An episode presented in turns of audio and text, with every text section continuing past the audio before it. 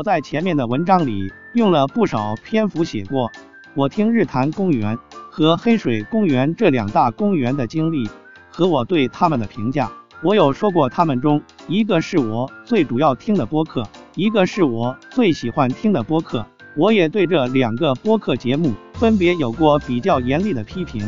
这篇主要是说说我看到的这两个播客的近况和最近我的播客收听的口味转变。日坛公园的近况。日坛公园，在我批评他时，我依然认为他在播客界做得很成功。直到有一天，不知道在哪里看到有人说他的播放量不如从前，我打开喜马拉雅才意识到这个问题。近半年左右，播放量下降的很明显。当然，在网易云音乐等其他平台，日坛公园的播放量还是比较平稳的，没在喜马拉雅下降的这么明显。这里只使用喜马拉雅的数据，因此可能是播客自身的问题。也可能是平台的问题，我无法给出准确结论。我只根据喜马拉雅的数据和自己听节目的经历说一些看法。如果有不同观点，欢迎讨论。日坛公园在春节后复播的几期节目播放量不高，这个我是能预见到的。春节期间有几个大家都在关注的热门话题，这个我在之前的阿坑十。播客听单，春节期间收听的播客节目中说过。后来其他话题热度退去，全国上下一致抗议疫情的话题维持了很久。关注疫情的播客温度活动让中文播客在全网曝光了一把，给不少参与的播客带来流量和关注。但是参与较晚的播客，在我看来就有点炒冷饭。一方面，这个话题持续触动人的神经之后。让人在一定程度上脱敏，失去了兴趣。另一方面，大家都被关在家里，也确实很难聊出新鲜的内容。日坛公园没有参加这个活动，不过复播后的第一期节目里也差不多都在聊这个事情。这后面的几期，一期是跟宇宙结婚的班底聊足球，一期是对谈的新节目，最近一期是和过往一起有些重合的美国旅行经历。除了对谈新节目，其他几期对我来说都听得挺好的。尤其最近一期虽然是聊过一次的旅行线路，但是李叔发挥傻白甜的人设，将节目氛围带动得很欢乐。不过对于其他听众，我可以想想这些节目可能会不合胃口。聊足球的这期节目下面就有很多说口音难听的评论，和待播三角龙那期一样。都是对主播不熟引发出问题。出乎我意料的是，日坛公园春节前三个月左右的节目播放量平均在五万以下，而这之前的播放量一般都有十到二十万。我在这段时间一直是跟着听下来的，没有明显感觉到节目和之前有什么变化。所以，如果让我说问题根源出在哪里，我是说不出的。但是。回过头看这期间的节目，还是能够看出一些可能影响的因素，诸如连发了几期和 Wave One 合作的商业节目，以及其他商业推广节目，在主节目转发了几期新系列的节目，还有上面说到待播三角龙电台的节目，合发了一期足球节目，这三类节目加起来恐怕能有十期。在三十期节目里占到三分之一。如果像过去一样，在其他日常节目中发表，可能整体影响不大，但是密度过高，或许就有了影响。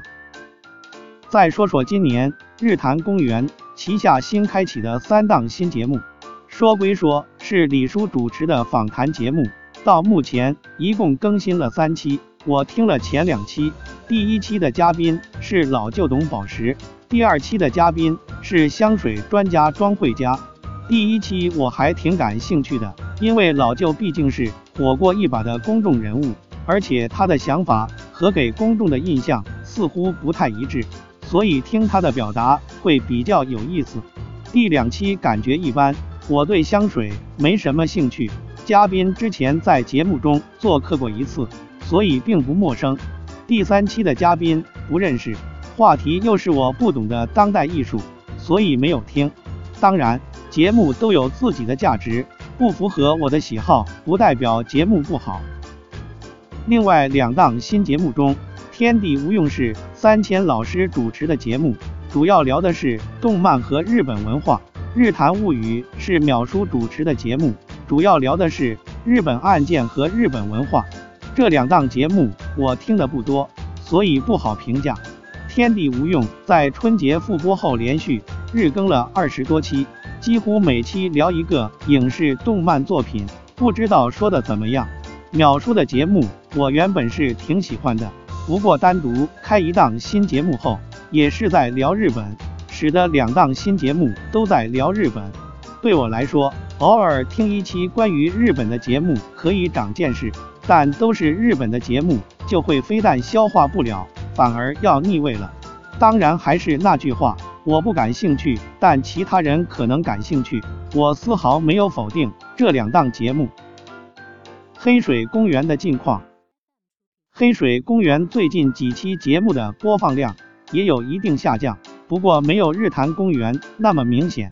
黑水公园近十期的播放量只有一期超过了十万，而在这往前的节目播放量普遍在十万到三十万之间。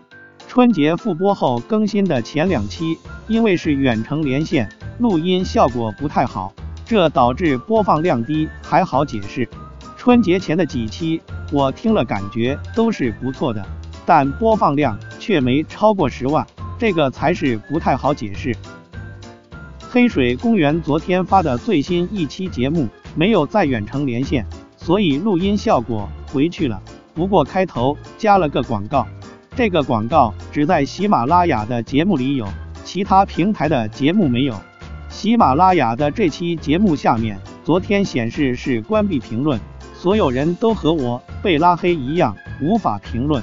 今天再去看，关闭评论的提示没有了，重新变成只有我不能评论。节目底下能看到几条留言，不过数量相和以前相比少得多。在前一天，我的推测还是因为是担心节目里有广告会收到负面评价，所以关了评论区。今天看到一些评论。所以我现在也不敢确定是平台问题还是播客的自主操作。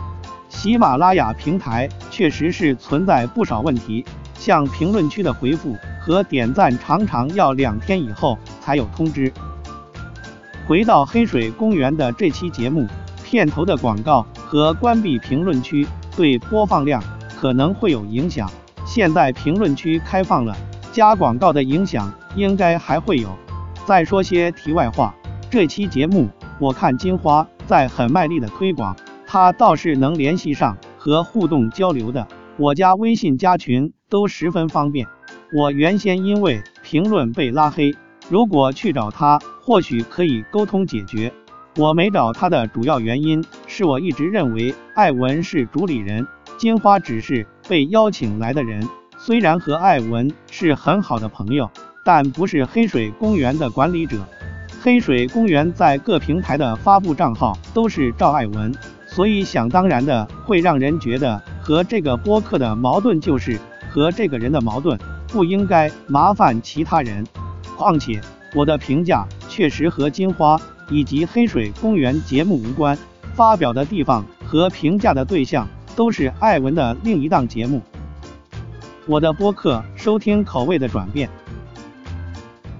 我在阿坑二，我的两千零一十九喜马拉雅年度收听报告写过，年初收到二零一九年度报告时，榜上很多节目在上一年的下半年已经不听了，所以虽然上榜，但不一定都是喜欢和推荐的播客。从去年年底到现在，我的播客选择又发生了一些变化，主要原因在于随着关注的播客数量。增加和听过的节目越来越多，一些批量制作和没那么喜欢的节目需要被舍弃掉，空出时间去听真正喜欢的节目。这也是我没怎么听日坛公园的三档新节目的原因。如果是去年这个时候关注的播客还比较少，我肯定是出什么听什么的。我舍弃掉的主要是灵异案件和盘点类，可以批量制作的节目。这类节目和我的生活关系不大，听不听对我没什么影响。像跟宇宙结婚的各类盘点节目，以前是全都会听的，现在就会选择性收听。我现在会倾向选择一些有思考的或性格气质与我接近的播客节目。不过太有思想性的和偏文化类的节目，我还是无法接受。这里再插播一条娱乐电台的近况。娱乐电台原本是计划今年要在全职化和商业化上更迈出一步，在原有的粉丝会员基础上引进新的主播成员，调整节目结构，增加收费节目。不过年前被喜马拉雅下架，后来又遭遇了疫情，对他们的影响应该不小。娱乐电台在简介里写的是播客青年团体，他们的主播。人数确实不少，有大约八九个人。虽然不是一起录音，但对我来说是已经很难认全了。熟悉的可能就两三个。再引进新的成员，我认为可能不太明智。调整节目结构和增加收费节目，我倒是支持的。这样可以更好的按个人喜好选择收听。像我可能就会放弃灵异案件和女性节目。收听他们的其他节目。最后再说一下我最近比较喜欢的三个播客。老 Talk 消息，我把他们在过年前的几期节目都听了，了解到这个播客其实是有一定历史的自媒体，节目比较有思想性。我个人更喜欢后面隔离日记的形式，前面的常规节目邀请陌生嘉宾。几个人一起聊天，内容信息太过丰富，不如后面的一家之言，内容完整清晰。芥末章鱼前几天就介绍过，节目的内容和风格都符合我的口味，有一定思考深度。虽然是闲聊，也能学到一些东西。因为历史不断，但是我才刚发现没多久，所以还有一百多期历史存货可以听。这也是我提高了播客节目。选择标准的一个原因，金汤力电台，一个服装设计师和一个音乐人主持的播客节目，整体风格平和接地气，一半音乐节目，一半日常节目，聊天聊得放松，背景音乐选的也很放松，歌单设置是播客中难得让我不选择跳过的，推荐尝试收听。